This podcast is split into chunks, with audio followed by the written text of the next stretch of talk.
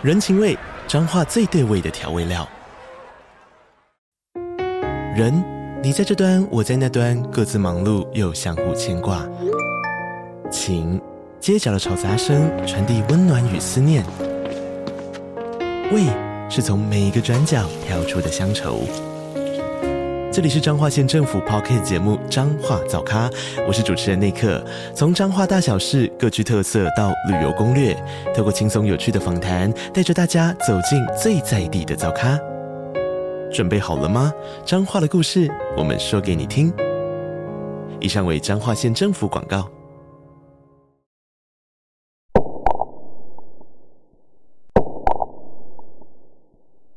嗨，大家好，我是飞马。黑色猫叫声现在于 First Story 以及 Spotify 两个平台上开启了会员赞助喽，感谢听众们的支持与鼓励，之后将会带给大家更多精彩的故事。加入会员除了能给予大大的支持外，每周更有会员专属故事以及故事后的唱名感谢哦。心动不如马上行动，飞马好物推荐。各位是不是觉得洗完头还要吹干头发很麻烦呢？就算不吹干，包着毛巾也很久才会干呢？但有了超人气动物干发帽，就不会因此烦心喽。它不但可吸附自身纤维七倍的水分，且使用柔软面料，蓬松弹力佳，不会伤头发，且高弹力的松紧带设计，佩戴时不会紧勒。也可在化妆洗脸时当做发帽来使用哦。有羊驼和树懒两种可爱的造型，美观又实用。优惠期间数量有限，赶紧点击下方链接来看看吧。大家在学生时期都有去过学校的保健室吧？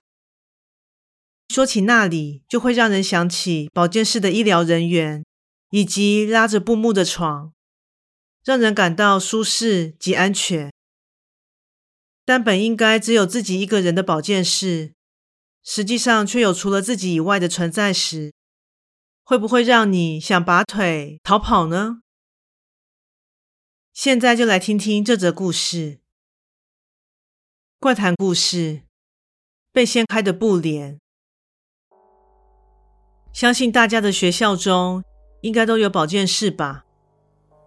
在我所就读的高中，流传着许多不同的传闻，而有许多的来源就是来自学校中照料学生健康的保健单位。说起其内容，可说是五花八门、众说纷纭。而这样的影响，导致每当学生们经过保健室门前，就会感到莫名的毛骨悚然。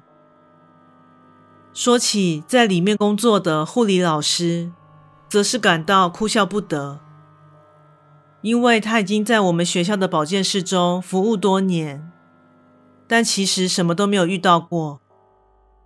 对他来说，身怀着各种疑难杂症来求助的学生，还比好兄弟们来得棘手。我想，我就是他所苦守的牛鬼蛇神之辈吧。处在这时期的学生总是叛逆，且脑子里充斥着怪点子。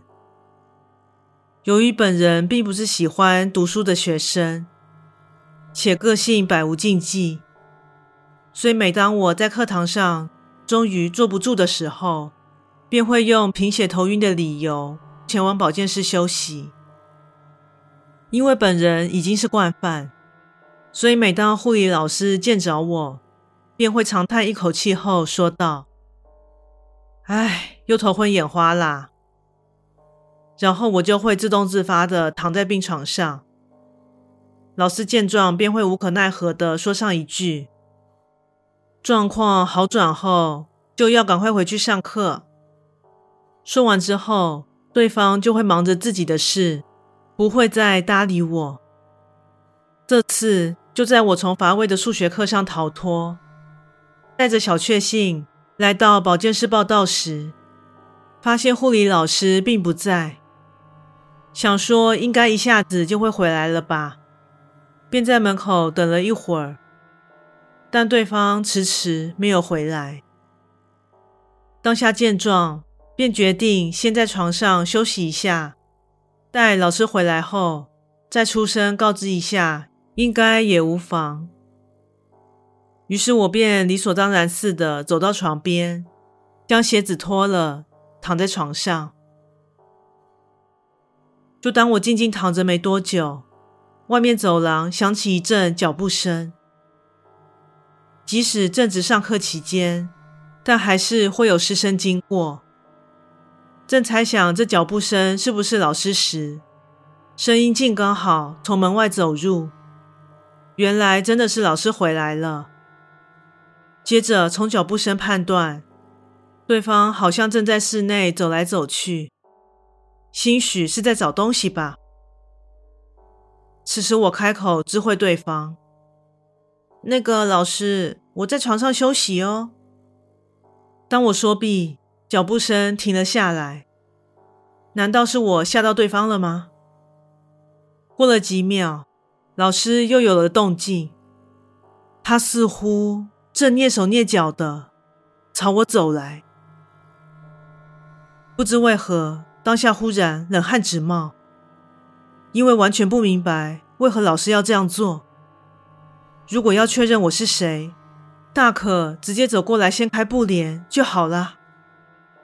正当我犹豫着是否要直接下床跟老师表明身份时，此时拉起的布幕开始微微晃动起来，接着布幕的边缘缓缓地被掀开，就像是有人正慢慢地想拨开布幕的样子。我下意识地从床上弹起。并猛然地将布帘拉开，但却惊讶地发现，此时保健室中除了我以外，根本空无一人。老师当然也没有回来。察觉这诡异的状况后，就赶紧冲出了保健室。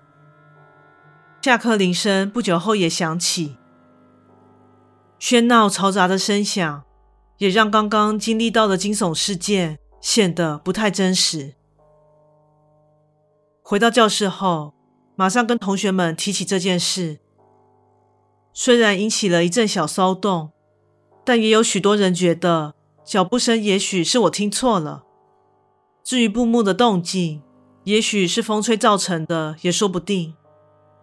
但大家应该都知道，若是风吹造成的话，那布帘应该是会左右摇晃，并且大范围被吹开的。但当下我十分确定，眼前的布帘是一点一点的，慢慢的拨开一条缝。我十分确定，那绝对是有个东西正试图窥视着我。时至今日，我仍然不知道那天遇上的到底是什么状况，再也不敢独自一人待在保健室中了。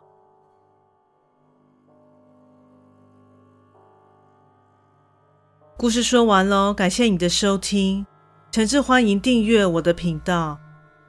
若身边有喜欢悬疑惊悚类故事的朋友，也欢迎将本频道推荐给他们。飞马目前经营的平台有 Podcast、YouTube、Facebook 以及 IG，诚挚希望大家前往以上平台搜寻“黑色猫叫声”，并帮我订阅及追踪哦。最后，再次感谢你的支持，那我们下次再见。